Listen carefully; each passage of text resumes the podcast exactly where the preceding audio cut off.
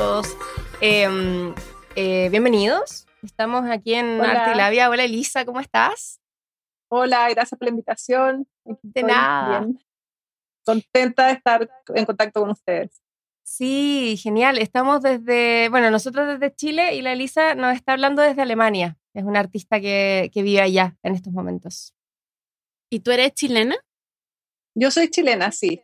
Nací en Ovalle y ya llevo bastante tiempo esta vez fuera de Chile. Desde el 2003 estoy fuera de Chile. Ah, ya, ya veo. Y de- de- en este momento quiere decir que has estado fuera de Chile anteriormente también. Sí, Mira, como te contaba antes que se nos cortara todo,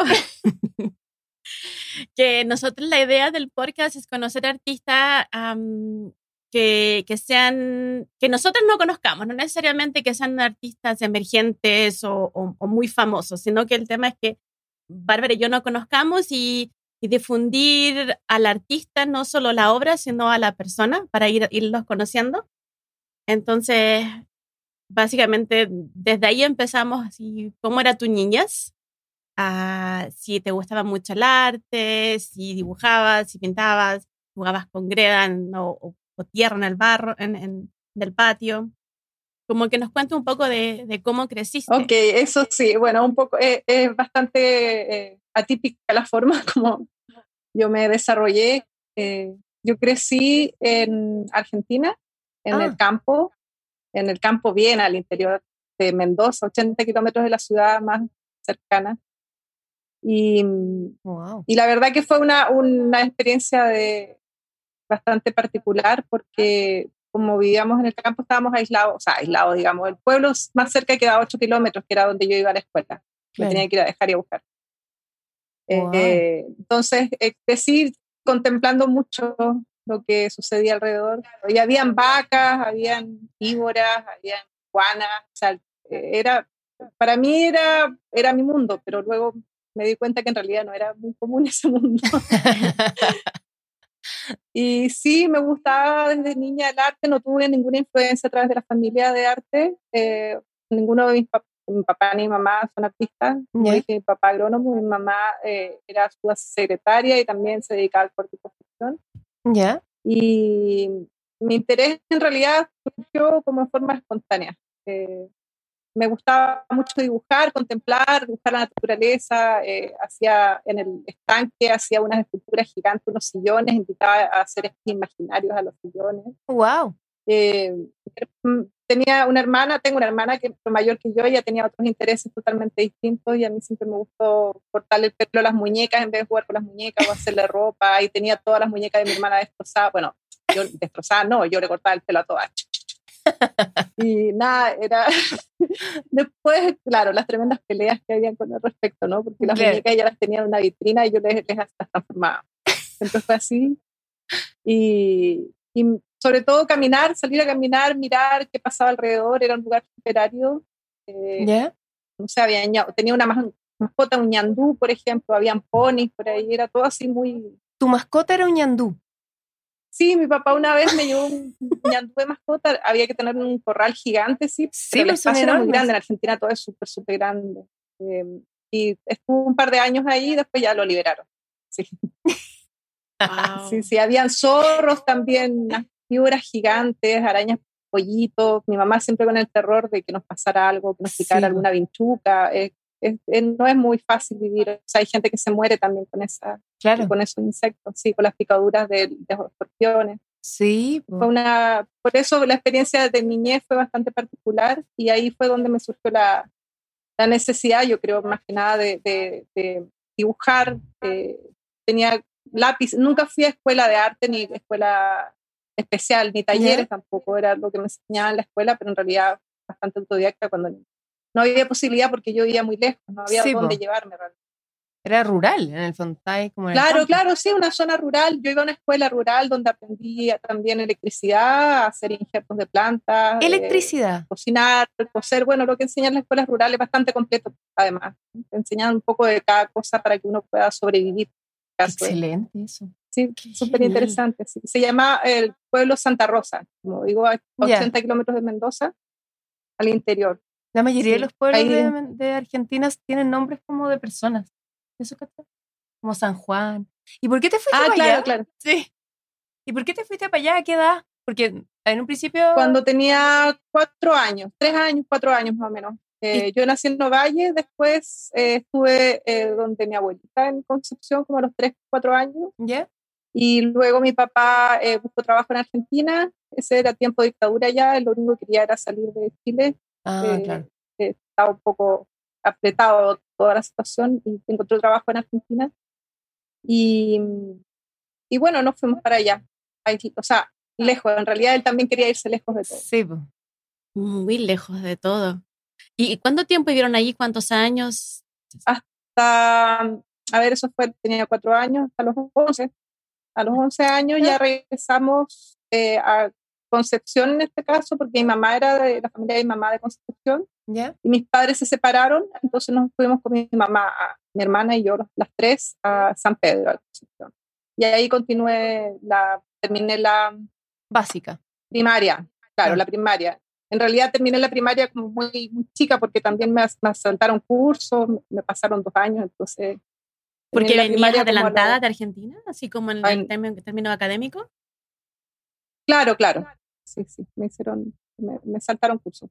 Y cuando regresé a Chile, me dejaron donde me corresponde, o sea, donde seguía, ¿no? Donde, Ah, ya. tenía que continuar.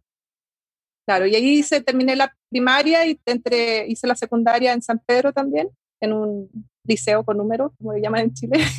y todo así como muy, no, estudiaste en colegio, liceo, no sé qué, bueno, ya en un liceo con números. Y con, a los 15 años terminé la, el cuarto medio y ahí ya a la universidad. Ah, A los Claro, pues 15 saliste años. antes.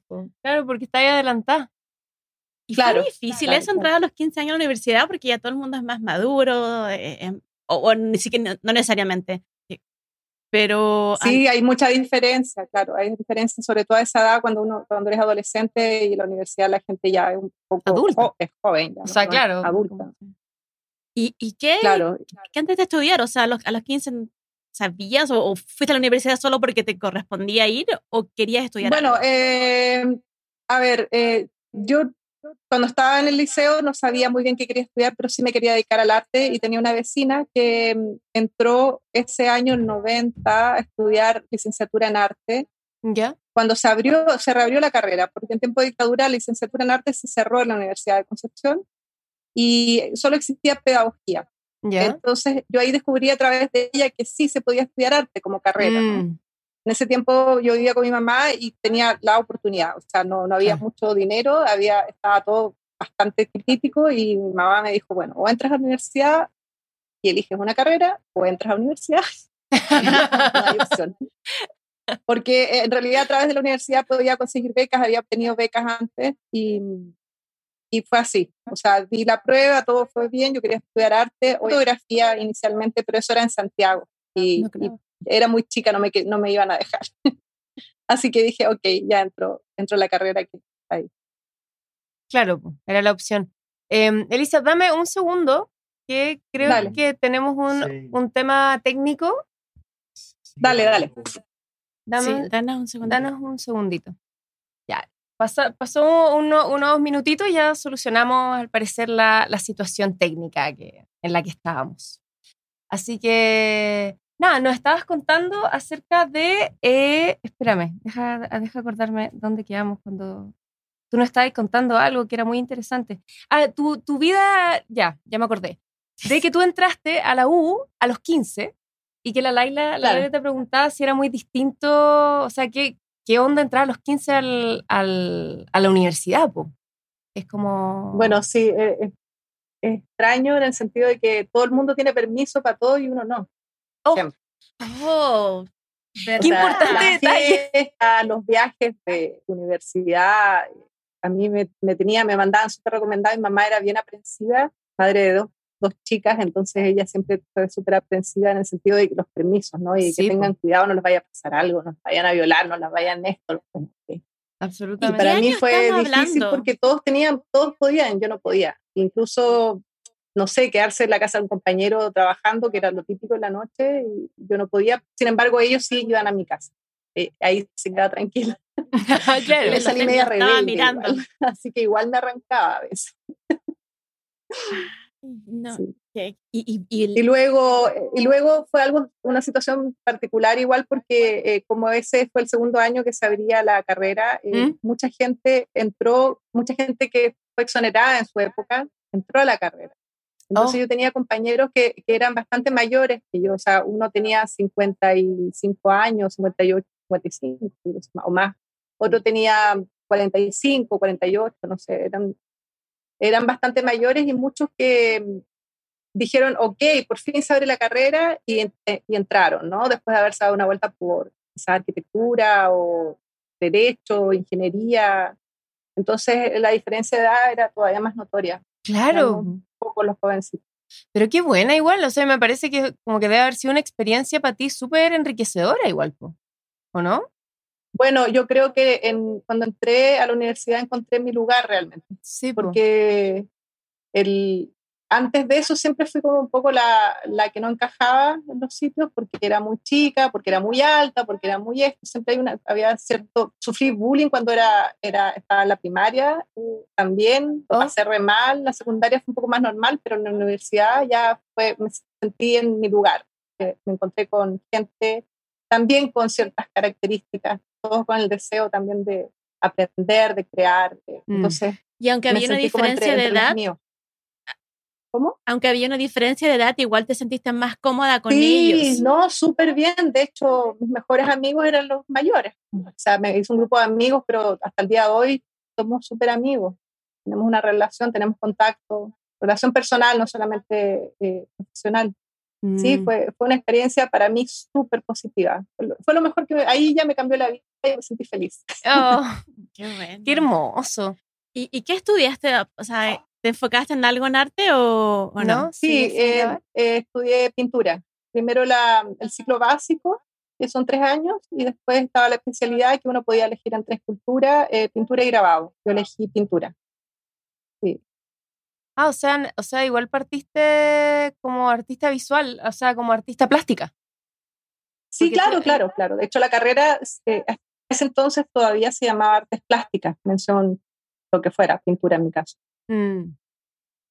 Dale. ¿Y en qué minuto derivaste? Bueno, creo que eh, en, en el paréntesis que estuvimos con este problema técnico, em, comentaste algo de la fotografía, que tú querías Claro, sí, bueno, cuando foto. al principio yo quería estudiar fotografía, pero en Concepción no existía la, la especialidad, eh, solo en Santiago y por supuesto no me dejaban ir. Así Claro. Dije, ok, ya. Lo que sí hice eh, fue, eh, estudié por supuesto fotografía dentro de todo lo que uno hace y también fui ayudante de, del, del ramo durante dos o tres años. Entonces sí me, me, me metí bastante, Sí, po. me, era- me gustaba mucho, siempre me gustó mucho. Y cuando saliste de la universidad, eh, eh, ¿te enfocaste en la fotografía así de, de lleno al tiro o, o No, no, seguiste no, pintando? empecé a pintar bastante, todavía pinto, me formé como, es mi, la formación que yo tengo eh, Sí, hasta el final, o sea, eh, me quedé en Concepción un par de años, em, dije, ok, quiero seguir estudiando, quiero profundizar mis conocimientos y aquí no voy a sacar mucho, Eh, era complicado, yo trabajaba, pa- bueno, me pagaba, no vivía ya, me había ido a la casa de mi mamá, tenía mi taller, eh, trabajaba en un restaurante, pero quería avanzar un poco, entonces decidí irme a Madrid primero, eh, por mi cuenta, no hubo aquí ni beca ni nada, fui, agarré mis cosas, eh, mi ex eh, novio había ganado una beca y dijimos, ok, nos bajamos juntos, él de- otra área, nada que ver. Ujú. Y en Madrid estudié diseño gráfico primero y después encontré un doctorado que me interesaba en Valencia, en la Universidad Politécnica, de pintura. Y entré entonces al doctorado y ahí hice un... ¿Perdón?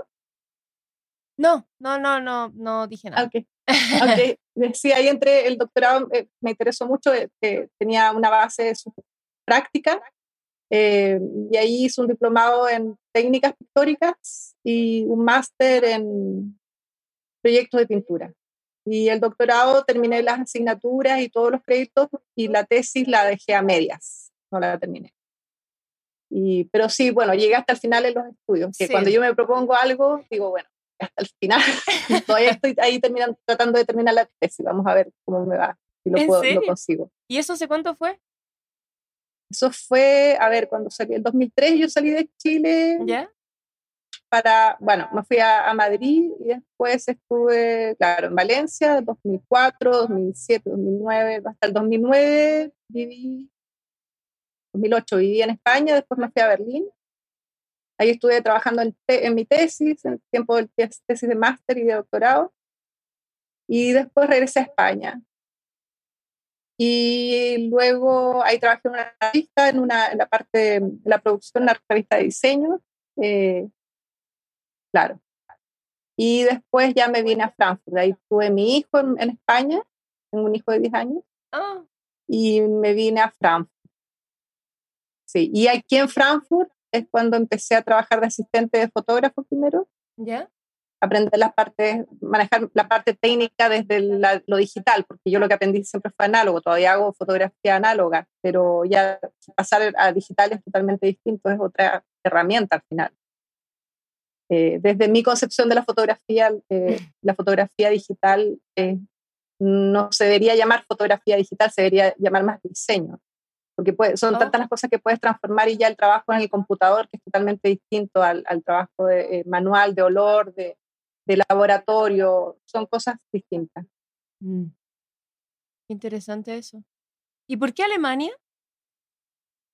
Por razones prácticas. En España en ese tiempo cuando nació mi hijo y yo trabajaba en esa revista, en, como dijo, una revista de diseño infantil, me quedé sin trabajo y por términos prácticos, eh, que el papá de mi hijo tenía pasaporte alemán, vinimos a Alemania y mi hijo también tiene pasaporte alemán. Entonces nos vinimos a Alemania porque empezó la crisis en ese tiempo en España y estaba súper complicado.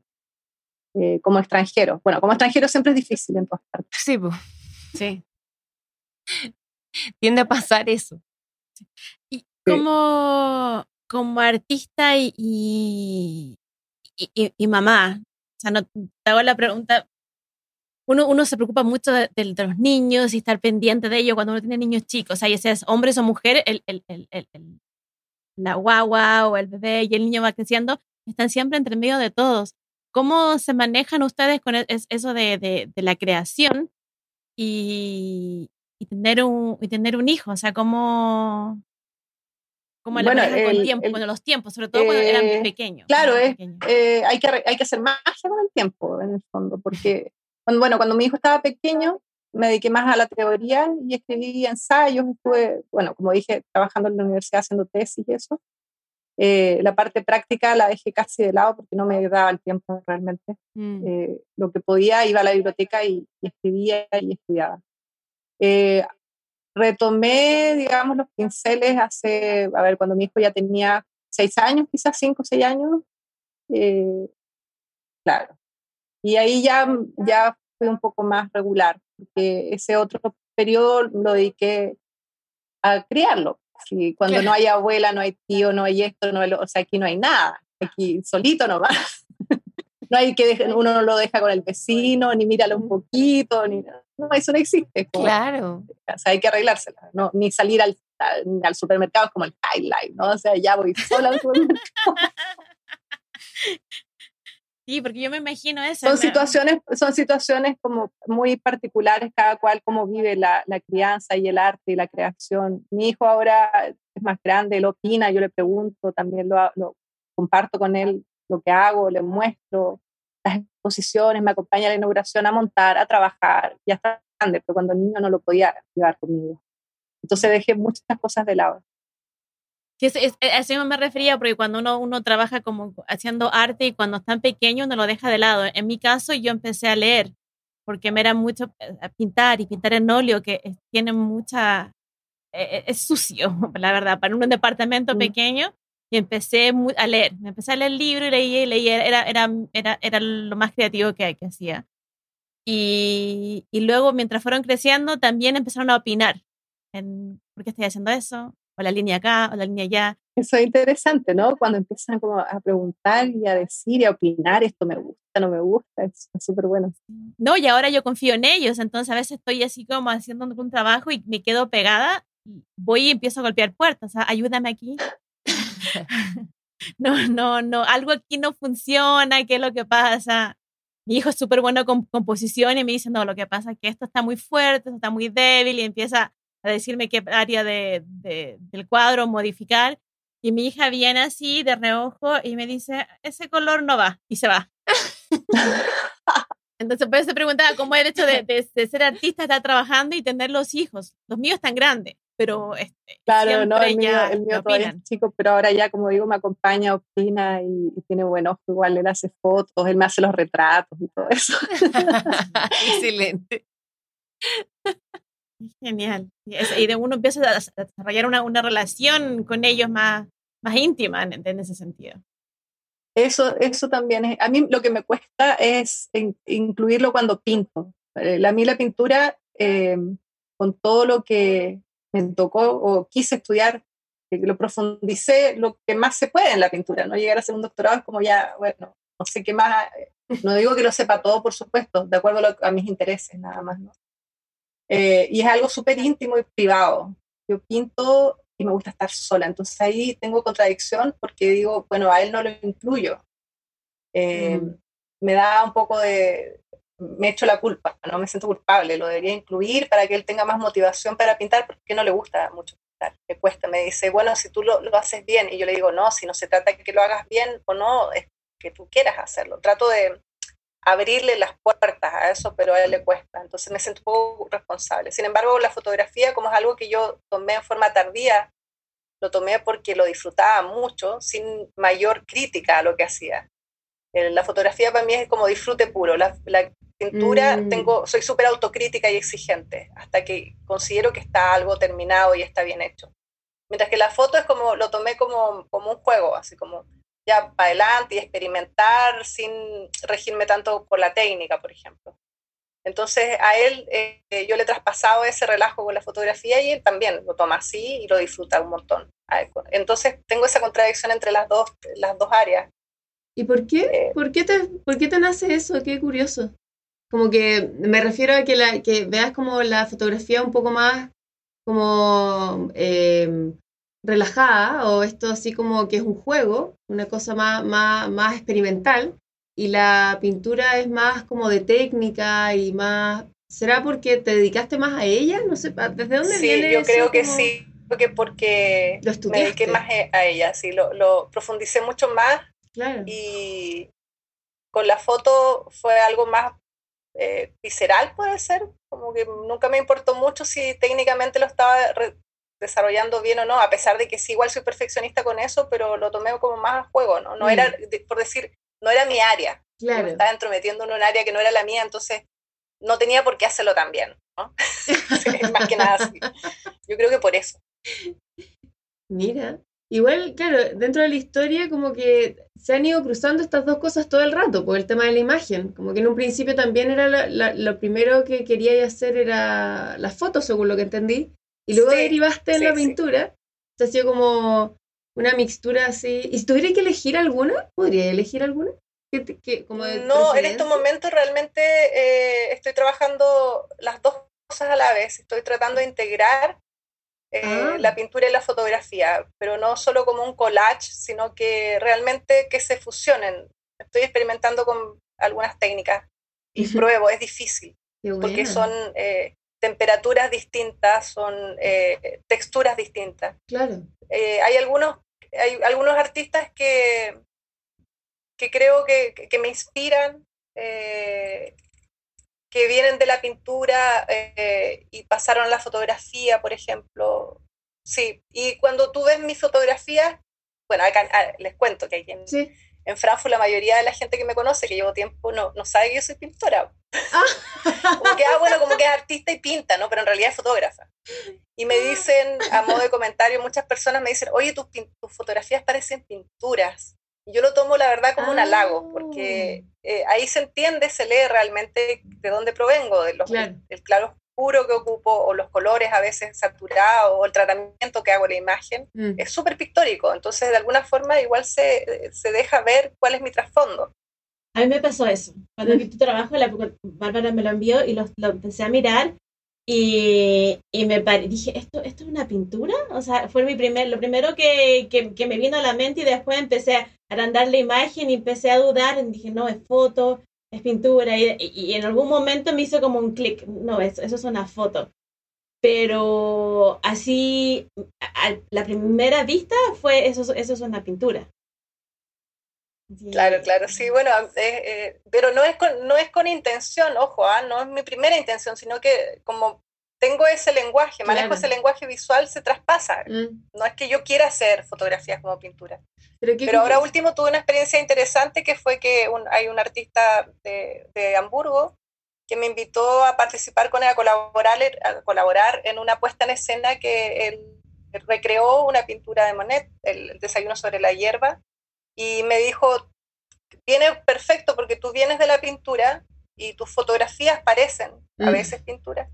Eh, quiero que lo hagas tú, me dijo. ¿Quieres participar? Ok, le dije yo. Hicimos un, trabajo súper entretenido en un, a la orilla de un lago, eh, se personificó, bueno, él, él, buscó los actores, actores profesionales, maquillaje, la ropa. Wow. Eh, invirtió los roles porque ahí en, en la escena original, la pintura original, aparecen eh, dos hombres vestidos y una mujer desnuda al centro y atrás otra mujer semivestida. Entonces él puso ahora los hombres desnudos, las mujeres vestidas. Un, oh. cambio de, en, los géneros, claro. del rol que cumplen ahí, no el cambio de género, el, rol. Y, y, sí, el resultado al final, el tratamiento que hice de color y todo, él quedó súper contento porque me dijo esto realmente es así. Le preguntaron en la exposición que fuimos hace poco a inaugurar y pero esto es pintura o fotografía. ¡Qué excelente! No, sí. ¿Y eso se, se, puede ver desde acá de Chile? ¿Podemos eh, sí, después te puedo mandar el link. Sí, sí, ahí está el link de la, de la sala, de una, una exposición colectiva que se llamaba Corporeidad a la traducción. Entonces eh, trataba sobre la figura humana desde las distintas perspectivas de lo conceptual, desde la pintura, el collage. Está súper, todavía está ahí. Está súper interesante. Oh, qué excelente. verlo. ¿Y, hasta cuándo está? ¿Sabes? Eh, eso está, espérate, deja mirar. Sí. Ah, no, dice hasta el 8 del 11, pero se extendió, porque lo entrevistaron a él hace poco. Hamburgo queda bastante claro. No, todavía está, yo creo. No lo han cambiado. Eh, no sé. Ahí aparece. Bueno, esa no es lo que yo hice, sino que esa es la invitación. Ya. Pero igual, mándanos. sí, yo te mando el link. Empezaría a verlo. Lo que te iba a preguntar, porque cuando nombraste el nombre de la exposición y, dijiste la traducción, ¿cómo es eso del idioma, de, de aprender todas las, las palabras técnicas de, de, arte en la universidad en español? Luego estudias en, en, España, en español, y ahora e, es alemán, como te tienes que comunicar. ¿Has tenido un problema en, en eh, traducir? O... En ese sentido, Sí, bueno, el idioma es una barrera enorme. Eh, yo no, no, nunca estudié alemán hasta llegar acá, ¿no? Eh, es una barrera muy grande a la hora de comunicar y de explicar tu propio trabajo, porque hay cosas tan sutiles que uno explica y sobre todo cuando recurres a metáforas para, para decir lo que quieres decir. Acá en, en, el idioma alemán no existen tales metáforas, tienes que interpretar las cosas, no traducirlas, porque si las traduces literalmente no pierde el sentido, ya como que no tiene ni un sentido. Entonces hay que encontrar eh, la interpretación precisa. Eh, el idioma es muy específico y es, mm, digamos, poco sutil, hay pocas sutilezas en cuanto a metáforas. Como Entonces es oh. súper complicado. Es muy difícil, eh, por ejemplo, expresar emociones, sensaciones para mí. Los alemanes son más directos y concretos, el idioma es más directo y concreto. Entonces, y es muy preciso él es muy rico en cuanto a palabras. Entonces, todo este tema de explicar, por ejemplo, el concepto de, obra, a mí se me ha hecho difícil. Ahora, la parte técnica no, porque hay muchas palabras que provienen del latín y que en alemán también se usan y que uno las usa. Entonces se parecen. Ah. Esas palabras que son súper complicadas en el idioma alemán, uno las aprende eh, con los conocimientos que tiene más fáciles porque vienen del latín. es, al revés, ¿no? Qué excelente. Eh, sí, sí. Y, y bueno, de a poco yo llevo años, como dije, ahora estoy desde el 2000, aquí en Alemania llegué el 2011 y sigo estudiando alemán. Claro. Siempre voy a estudiar alemán. No creo que no pueda parar de estudiar alemán porque es como demasiado enorme ese, ese, vocablo, ese vocablo. es como ese idioma es, enorme y cuando lo, lo, aprendes de adulto es todavía más complicado. Entonces, ahora mismo estoy haciendo otro curso de alemán. Quiero aprender a escribir bien. Esa es mi meta. Ah, bueno, claro, pues que hay, bueno, como en todos los idiomas eh, Trabajar en proyectos, claro, y, sobre todo si tienes, mm. quieres trabajar en proyectos, que aquí se usa mucho eso de desarrollar un proyecto para conseguir eh, subvenciones, auspicios, etcétera, todo es escrito. Ya. Entonces quiero aprender a hacerlo yo sola y que llegue el momento en que no tenga que pedir ayuda en corrección o traducción. Claro. Pero vamos a ver. Eso también, eh, ¿cómo lo haces? O sea, igual tú allá puedes vivir de ser artista es difícil por momentos, eh, cortos momentos logrados solo, solo vivir del arte. Normalmente tengo que dedicarme a otra cosa y lo que yo hago es fotografía comercial. Ah, ya. Entonces, eh, fotografío productos, eh, retratos, eventos, sobre todo. Ya. Ah, bien, igual. Esa es como la salida que, sí. Claro, dentro de todo, igual estás como dentro del área, por último. Como que no tenéis que salirte absolutamente de lo que de lo que tú Claro, bueno, por supuesto he trabajado en otras cosas, estuve de vendedora en una tienda, de ser en redes, ah, trabajando en redes sociales de otra tienda, o sea, haciendo igual, siendo artista desde el inicio siempre he tenido que hacer otra cosa, nunca, nunca ha sido distinto. Sobre todo si no, no sé, no naciste ni en cuna de oro, ni tienes beca de algún tipo o algo así, hay que, hay que la vida y, con gusto si es que la, la finalidad es poder hacer arte. Sí, pues. Bueno, eso es lo que más se ha repetido con, los, con todos los, eh, las y los invitados que hemos tenido. Eh, eso se ha repetido constantemente. Como esta, esta, este tema de no poder vivir absolutamente del arte y de tener que estar haciendo otras cosas paralelamente para poder em, estar y vivir y poder comer y, y, y toda la cosa. Oye, ¿y tu, hijo? Espérame que me quedó una duda del, tema del idioma. ¿Tu hijo habla alemán? Habla los dos idiomas. Él eh, se crió conmigo en, en, castellano. Y yo siempre le pedí y él aceptó de que así iba a ser nuestro diálogo. Eh, él es bilingüe.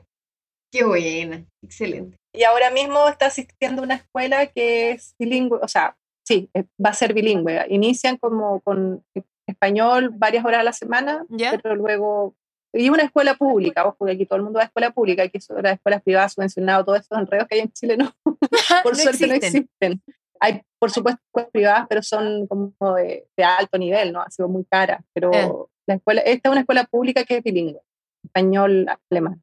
Que hoy, qué buena onda eso.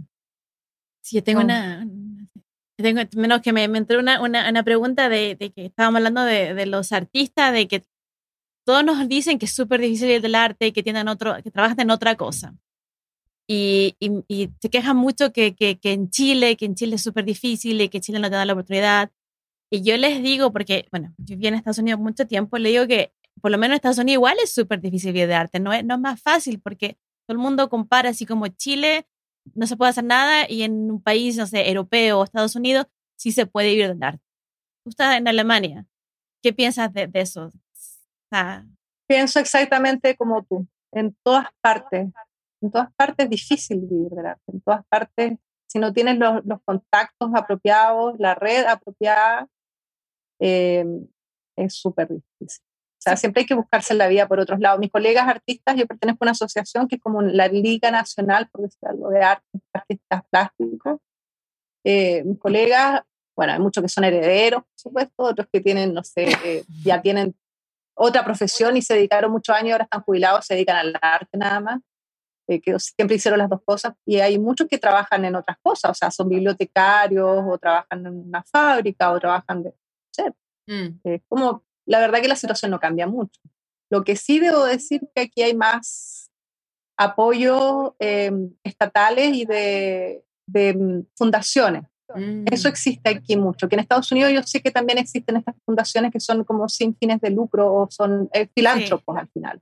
Aquí hay mucha filantropía, filantropía es una palabra que viene, proviene, o sea, de Estados Unidos, allá se inventó la filantropía, aquí vendría el mecenazgo, ¿no? Y eso existe todavía. A diferencia de Chile, donde eh, normalmente la gente recurre, los artistas recurren al fondar, que sería como los fondos del Estado, y la empresa privada mm, hasta por ahí no más ayuda.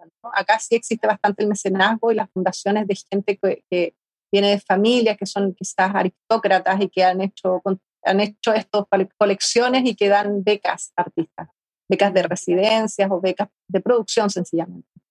Entonces, eso eh, acá hay más, eso debo decir. Yo eso, eso, eso, de hecho, yo sí iba a comentar que hace muy poco me comentaron eso, exactamente eso, que la diferencia que había en Europa era que existía este espacio. Como hay un apoyo estatal y hay, bueno, no sabía lo de las otras formas, como de, la, de las fundaciones, eso yo no lo sabía, pero que sí hay como un apoyo estatal mayor, como hay más recursos, en el fondo, que se pueden repartir o que se pueden es que se le da más importancia, yo creo, a la, a la, enseñanza también del arte. Sabes que el otro día estuve viendo algo tan interesante que era en la época cuando estaba Joseph Boyce. A mí me encanta Joseph Boyce, me gustó. Como que eh, por ahí entré por el al arte conceptual, en mi interés, no, no es que yo haga arte conceptual, pero él discutía eh, con políticos en su momento acerca de lo, la importancia de la educación de, del arte en, en, los niños, algo súper puntual. ¿Ya? Y Después de ver esa, era en YouTube, vi un, esa, esa, era una grabación de la 60 y tanto, 68, no me acuerdo, 60 y tanto. Después de eso vi aquí un letrero, ahora, ¿no? En época de pandemia, corona. Eh, un letrero grande, un afiche eh, en la estación de metro que decía, vamos a conversar sobre arte. Eh, oficialmente, ¿no? El, el, gobierno invita a ciertas personas y los panelistas era uno del Partido Demócrata, por poner la, homologarlo un poco, eh, había un poeta, había una galerista, había una artista plástica, había un gestor. Pero me llamó la atención que hubiese un poeta, artista, o sea, ¿me entiende? No solamente involucran, eh, o los actores de esto, no son solamente quienes eh, se encargan de la parte administrativa de arte, sino que directamente los involucrados, ¿no? Claro.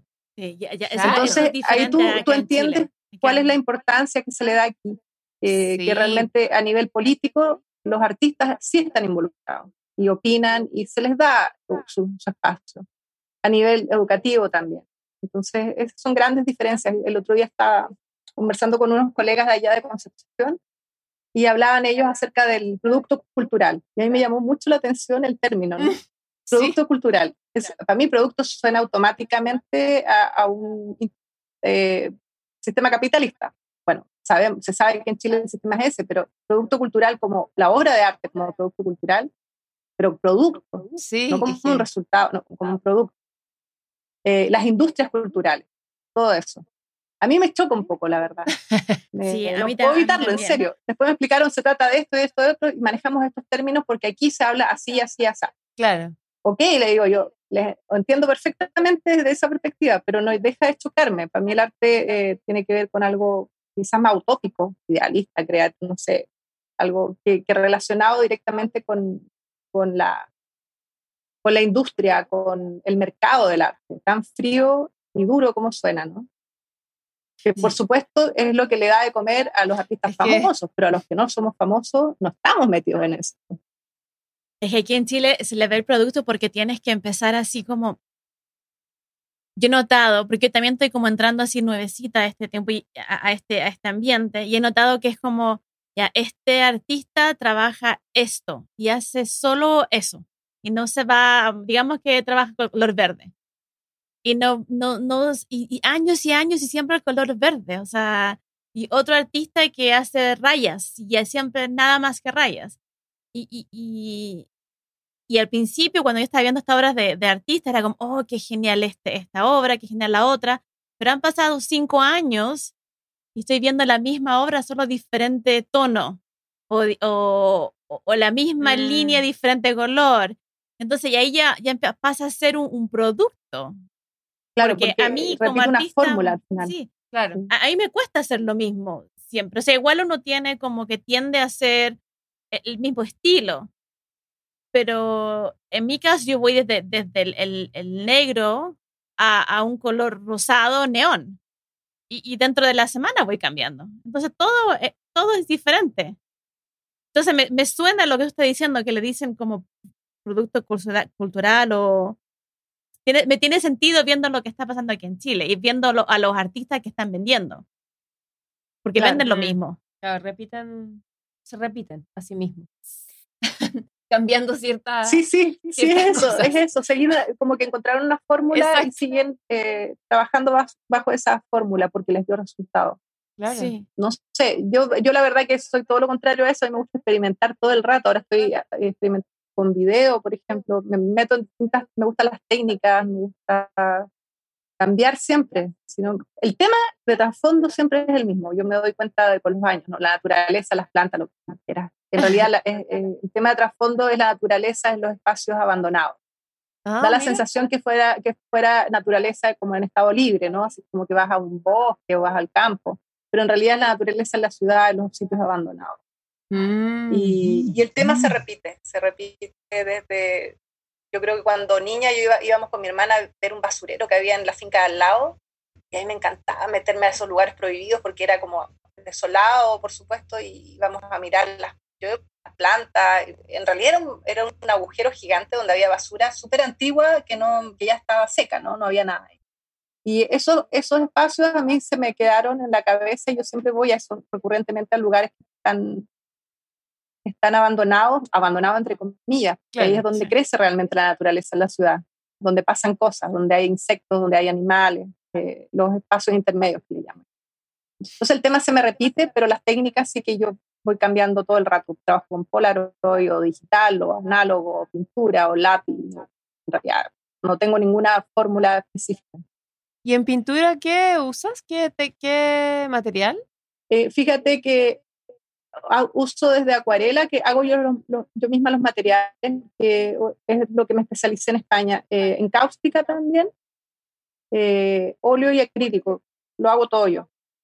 ¿Cómo, ¿A qué te refieres con que haces tus materiales? Perdón la ignorancia absoluta. Compro los pigmentos, ¿Ya? bueno, aprendí a moler los pigmentos, en su momento acá es más difícil encontrar eso, pero compro los pigmentos y los mezclo con lo que hay que mezclar, con el, con Ah, el espectacular. medio, con el.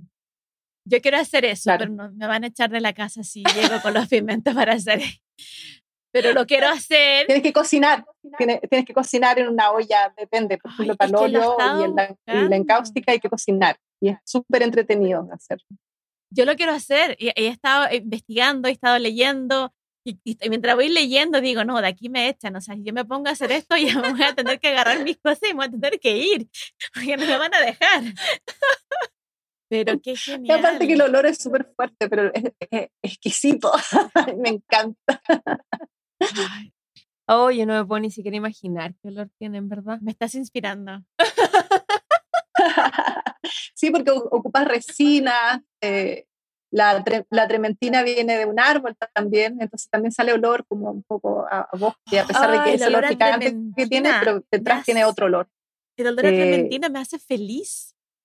Porque yo estoy pintando de los 15 años, entonces a los 15 años siento ese olor a trementina. Y cuando lo siento, me, da- me da una felicidad. Ay, qué hermoso. Así, es como, es como, ya, o sea, todo el, día- el día se me mejora. A ti- a ti Tienes te que debe pasar experimentar algo entonces similar. hacer tus propias, hacer tus propias pigmentos, hacer tus propias pinturas. Está Qué bueno. hermoso.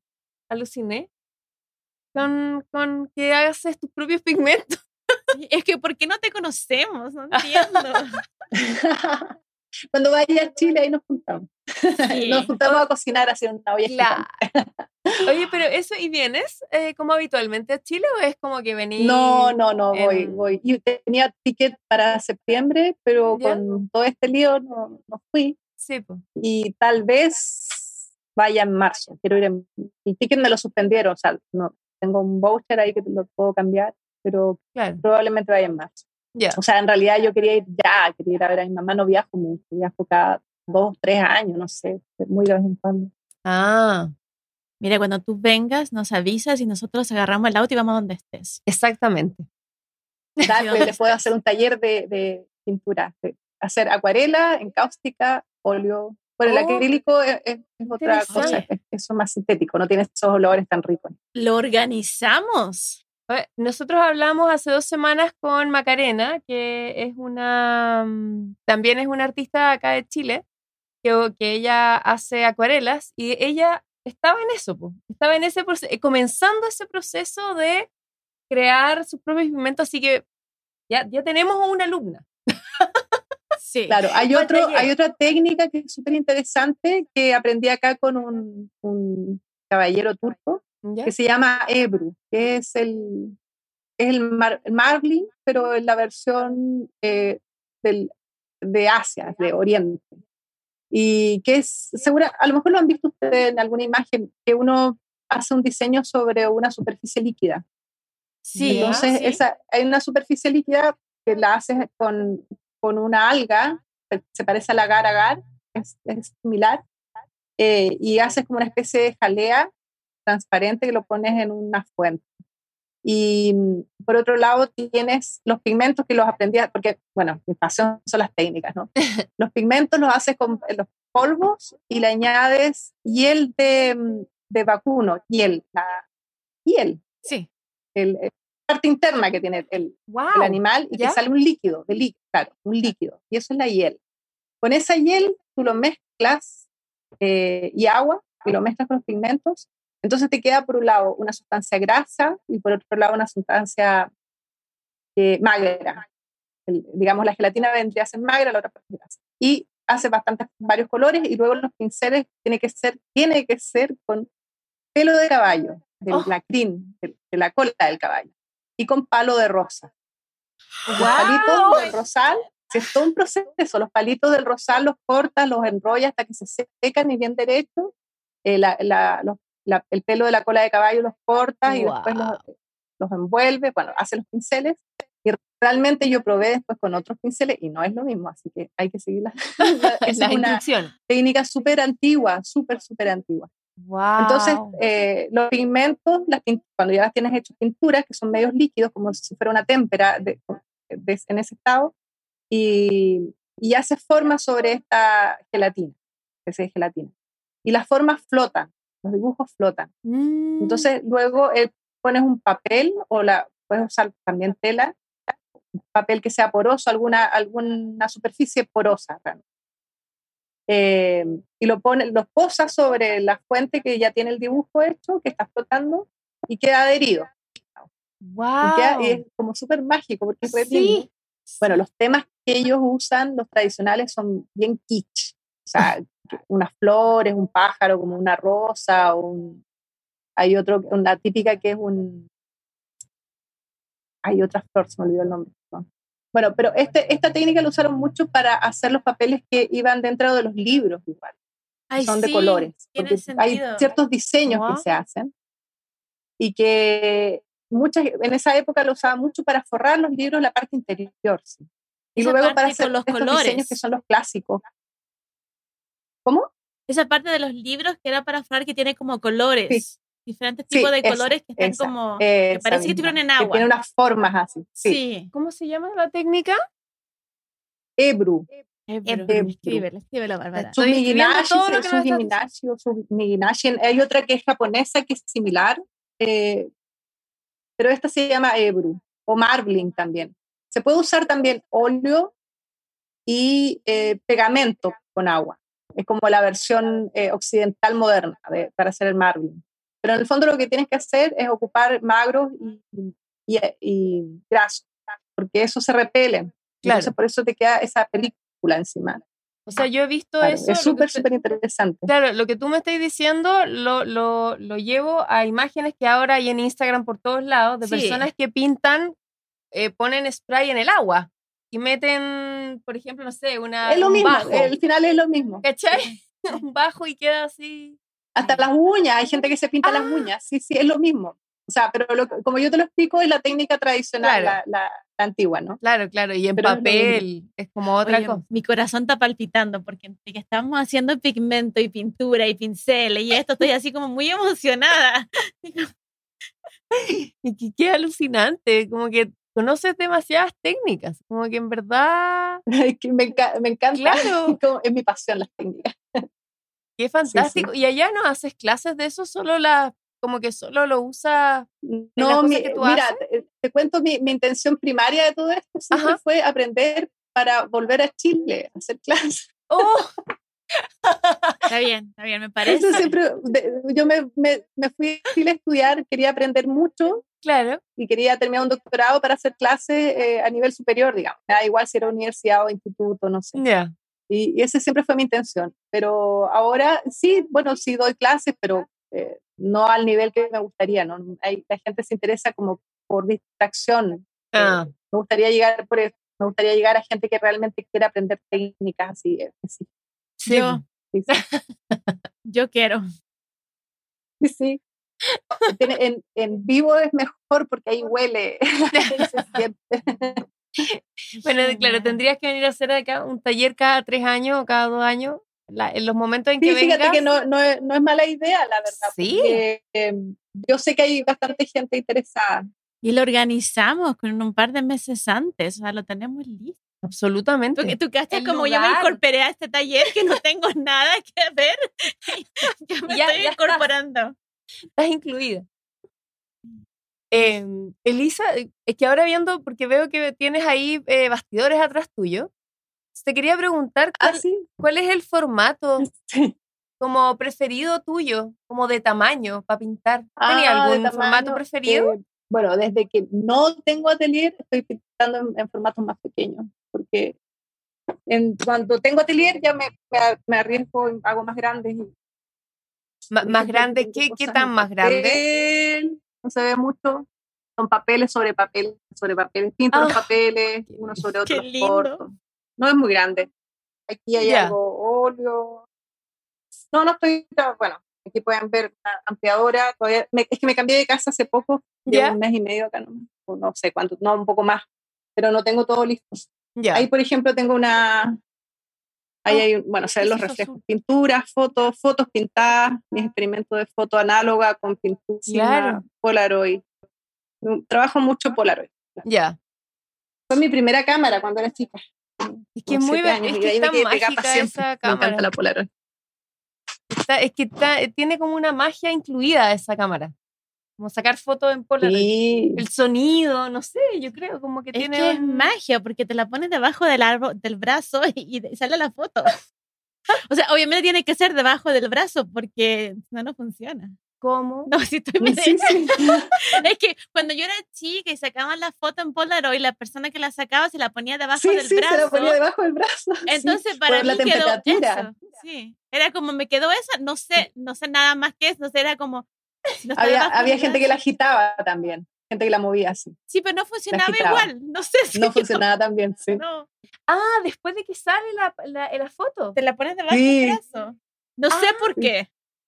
Pero yo Por la temperatura, por eso.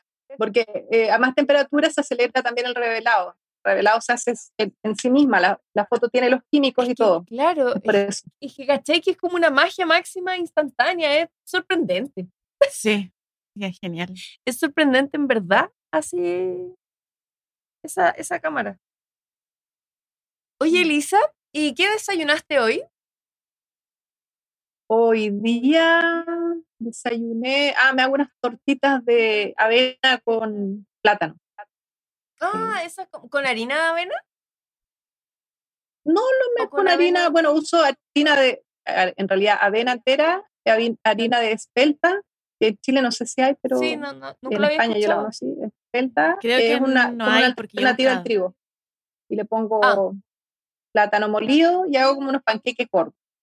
Ah, Y mira. encima eh, un sirope de agave.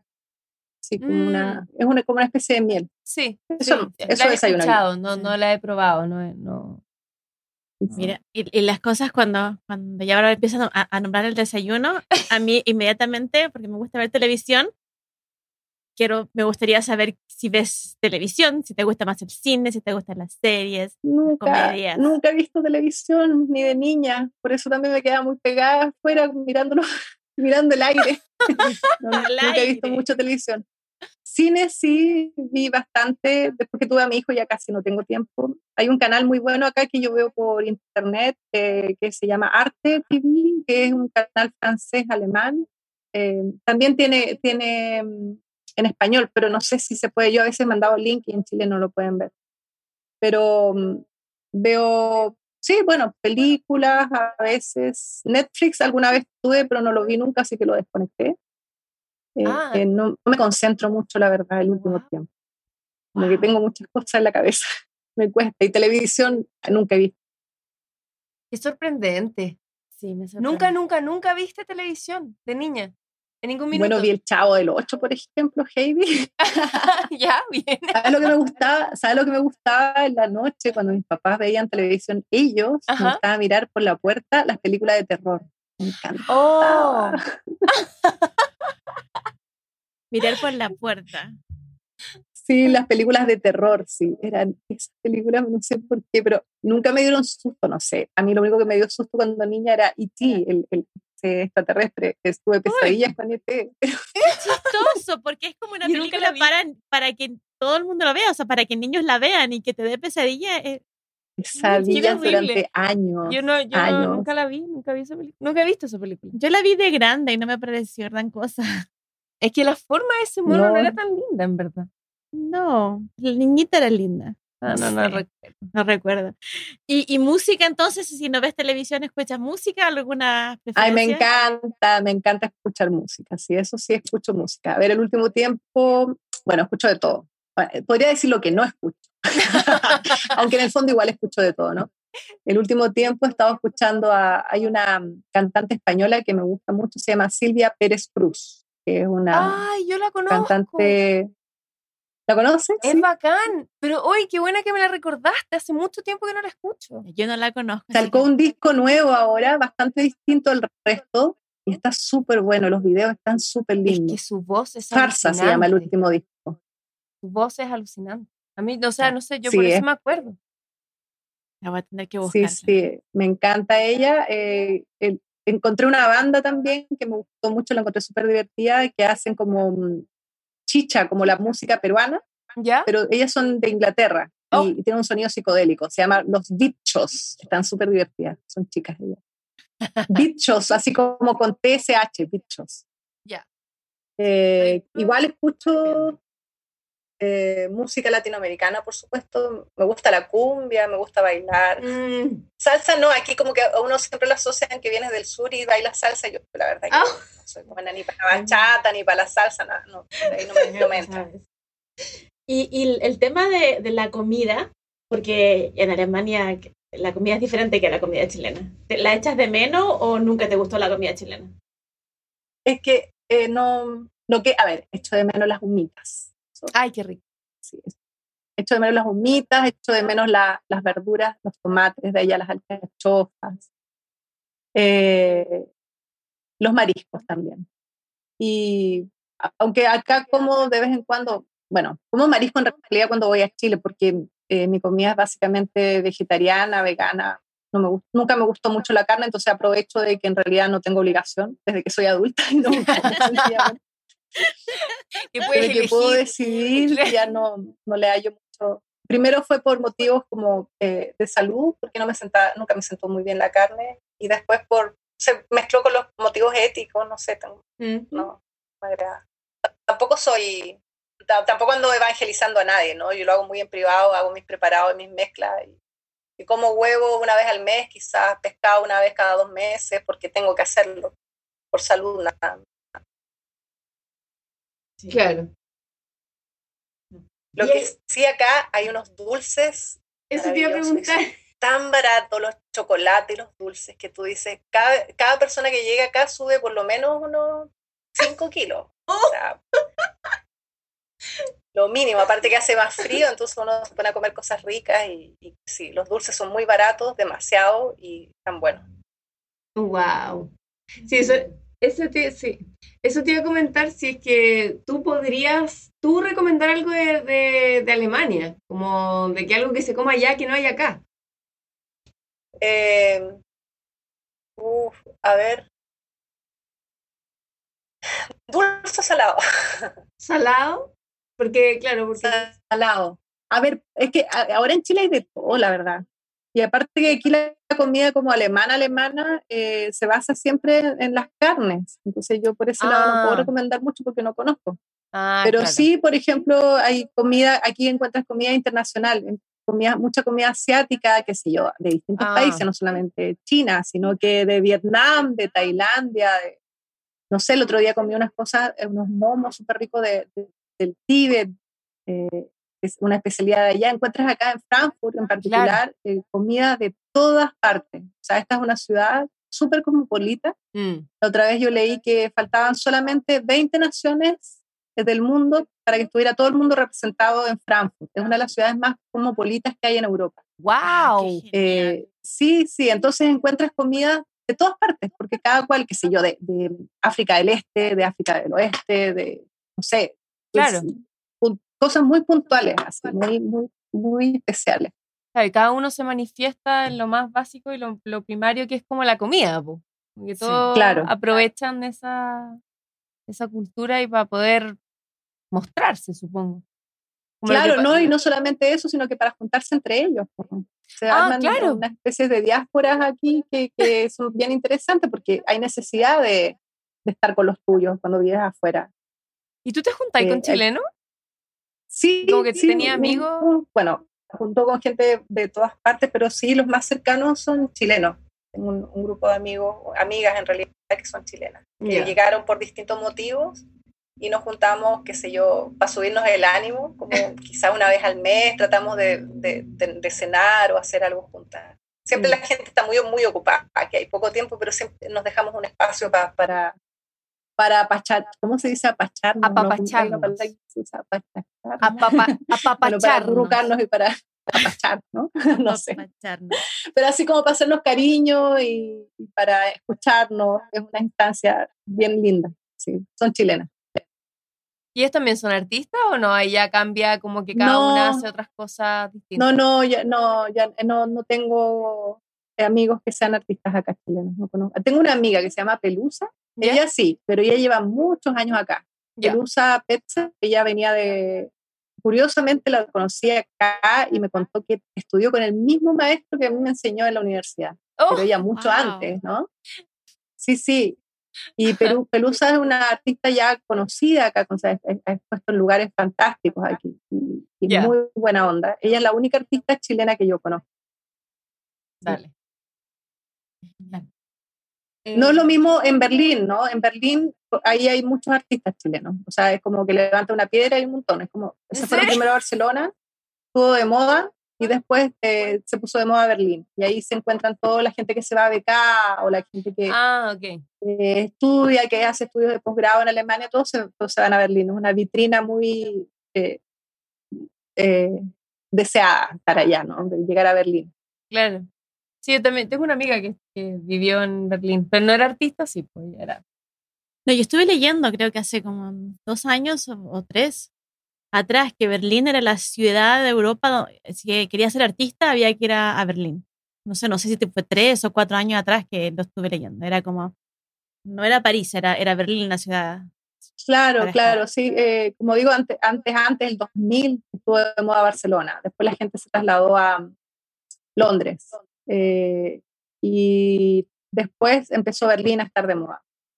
Es como ese- una vitrina en realidad, porque ahí trabajo no vas a encontrar. Está demasiado lleno de gente que está haciendo cosas, entonces eh, todo el mundo tiene que trabajar en otra cosa, nada que ver. O la gente que se va becada o que obtiene alguna beca de la DAD o alguna fundación o algo así, llega súper cómoda estar ahí. Porque conoce gente de todo el mundo, hay contactos súper buenos, la educación, está la UDK, que es la universidad allá, que está bastante buena igual, de las mejores en el área de arte.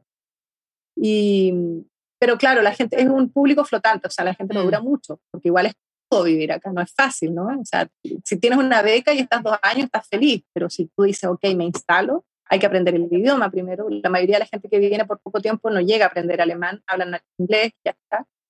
O Claro. español, porque te las puedes arreglar igual hablando español. Eh, pero si te quieres instalar, ya no es lo mismo. Ya estamos hablando de otras condiciones, Sí. el clima es difícil, estás lejos de la gente, de tu familia, la, la sociedad es, distinta a la que uno conoce. Eh, entonces, no es sencillo durar más de dos años, diría. ¿Y cómo, y, y a ti, como que tú te veías viviendo allá por mucho tiempo? O Estoy como que- siempre en el conflicto. Ah, siempre. Lo que dije en un esa- comienzo, que yo me, me salí de Chile claro, para volver. porque no me vine, no me vine directamente a Alemania. Mi, mi- no era mi, mi meta venir a Alemania. Fueron las cosas del destino, porque soy flexible igual que llegué a Alemania, pero no era como que yo quería. Yo viví aquí en Alemania una vez, me vine cuando tenía 18 años, congelé la universidad en Chile y me vine por dos años. Y en ese entonces aprendí un poco el idioma. Me vine por mi cuenta. Ya. Vine porque quería salir de allá, quería conocer, eh, trabajé, me saqué la mugre, estuve ahí, un poco me ayudó mi papá para el pasaje. Aquí me recibieron unos amigos, me las arreglé para estar aquí dos años. Aquí también trabajé un montón, viví la experiencia. Entonces ya tenía ciertos conocimientos del idioma, por eso después no fue tan complicado. Mm. Pero mi intención siempre fue venir, o sea, salir de Chile, especializarme para regresar a Chile. Claro. Y aquí estoy. Entonces, no sé. Con la dicotomía constante. Sí, sí, sí, no soy la única. Hay mucha gente de, de mis amigas y mis amigos acá dicen, no, bueno, siempre están en, en, en la discusión interna. El, Mm, el- la conciencia, el corazón, la mente, así, toda una Claro. especie de disociación interna que te dice, no, ándate, la familia que está allá, y están tus papás mayores, o la familia que te quiere ver y tú vives acá, y, y uno está solo, y por otro lado acá hay cosas que, no hablo de cosas materiales, hay otras, hay otras instancias que, Mm. que allá no hay, por ejemplo. A ver, hay algo para mí muy importante. La seguridad eh, que tiene uno, una como mujer. Yo siempre fui súper independiente, siempre salí y en Chile me pasaron, me pasó de todo, cosas que no quiero contar, muy mala onda. Eh, mientras que acá, eh, así como en España, tú puedes sal- salir a la hora que se te dé la gana. Wow. O sea, si te pasa algo, ya no lo vas a saber más porque te hicieron pedacito y te hicieron, no sé, ravioli, una cosa así. Eso sí que te, o sea, si te pasa algo, te va a pasar algo extremo, Oh, pero no wow. te va a pasar algo como que te Sí. asalten, que te golpeen, que te, no sé, Mm. que te violen. Es muy difícil que sucedan esas cosas. Entonces, eso es algo que para mí es sagrado, de la libertad que siento, la seguridad que siento. Claro. Esas son dos cosas. Y mi hijo, por ejemplo, que, que ahora yo lo dejo salir en el barrio donde estoy ahora ¿Ya? y tengo tranquilidad absoluta de que yo sé que no le va a pasar nada. Ah, sí, po. Wow. Oye, Elisa, em, ¿no sabes la felicidad que sentimos en este minuto de haber conversado contigo? Como que en verdad, eh, como que he estado todo el rato en una, en una especie de, no sé, como, un, una- como un, un tiempo paralelo, un poco paralelo escuchándote. em, así que ha sido un agrado de verdad, como que tenéis muchos conocimientos y eso es muy agradable. Y bacán, ojalá que podamos encontrarnos otra vez. Sí, esto, esto Ya, a mí me encantaría. Sí, por Y cuando favor. vaya a Chile les aviso, armamos un grupo y hacemos un taller ahí. Sí, Por a mí- favor. yo estoy igual, estoy así como que me quiero, yo hablo montones. Y ahora estoy como muy callada porque quiero escucharte a ti hablar y que nos cuentes tu historia. Y quiero escuchar más de tu niñez en el campo. Y, y- y quiero escuchar más sobre la, la, la, la naturaleza en la ciudad que va creciendo y retomando, porque es algo que a mí también me, me ha interesado. Lo, he visto árboles creciendo de, no sé, del, del sexto, séptimo piso en edificios así abandonados. Entonces, siento que, que quiero seguir hablando contigo, pero siento que estoy tomándote tu tiempo. Así que, no sé, yo estoy hablando por mí, pero la Bárbara me está sonriendo. Quisiera invitarte otra vez cuando tengamos todo así como bueno, organizado. y no nos Dale, sí, dale, dale. Aquí una mezcla de todo, ¿no? De- del trabajo, con la vida, las emociones. Eso es súper lindo. Sí, esa es la idea. A mí, me- a mí me pasa que, que yo tengo amigos, tengo un amigo que le gusta mucho el, el- el arte. le- él, no, él no es artista, pero le gusta. Y me dice, yo que del artista, yo quiero saber qué sienten o cómo cuando están haciéndolo o qué estaban pensando. No me importa si era algo frívolo o no. No quiero que no, no quieren saber el concepto en, en general. Quieren saber puntualmente cuando pusiste cualquier color que estáis pensando. ¿Tenías hambre o no tenías hambre?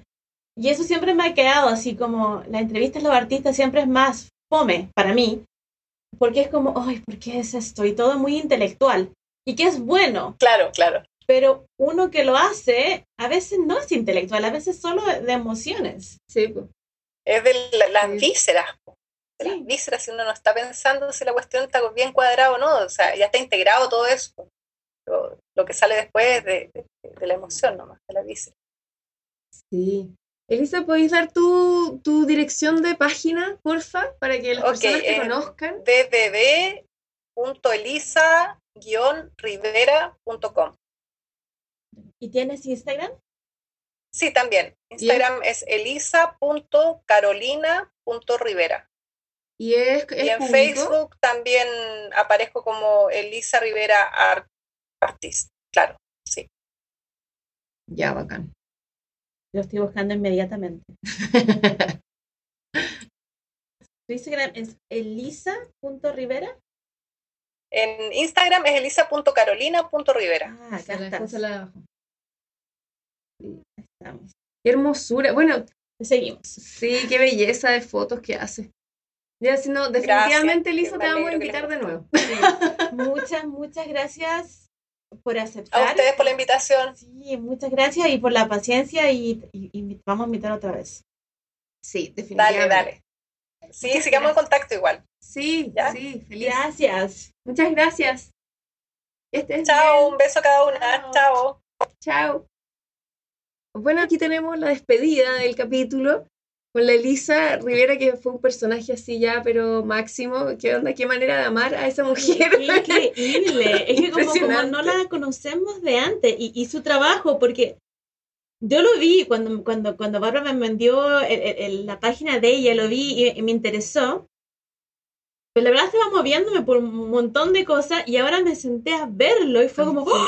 Sí, es como, sí, una maestra. Se la Es, cagó. Es, es- es impresionante. Su sí. talento es increíble. Bueno, y entonces nada, pues, los dejamos invitados. Vamos a. mm, no- Nos vamos a volver a escuchar. Eh, somos Laila y Bárbara. Laila arroba, arroba Laila 360, no paro de decirlo, para que la vean y vean sus maravillas de cuadros que hace. Y eso, así que nos Y encontramos. Bárbara también hace cosas hermosas que se rehúsa a mostrar. Adiós, todas las personas.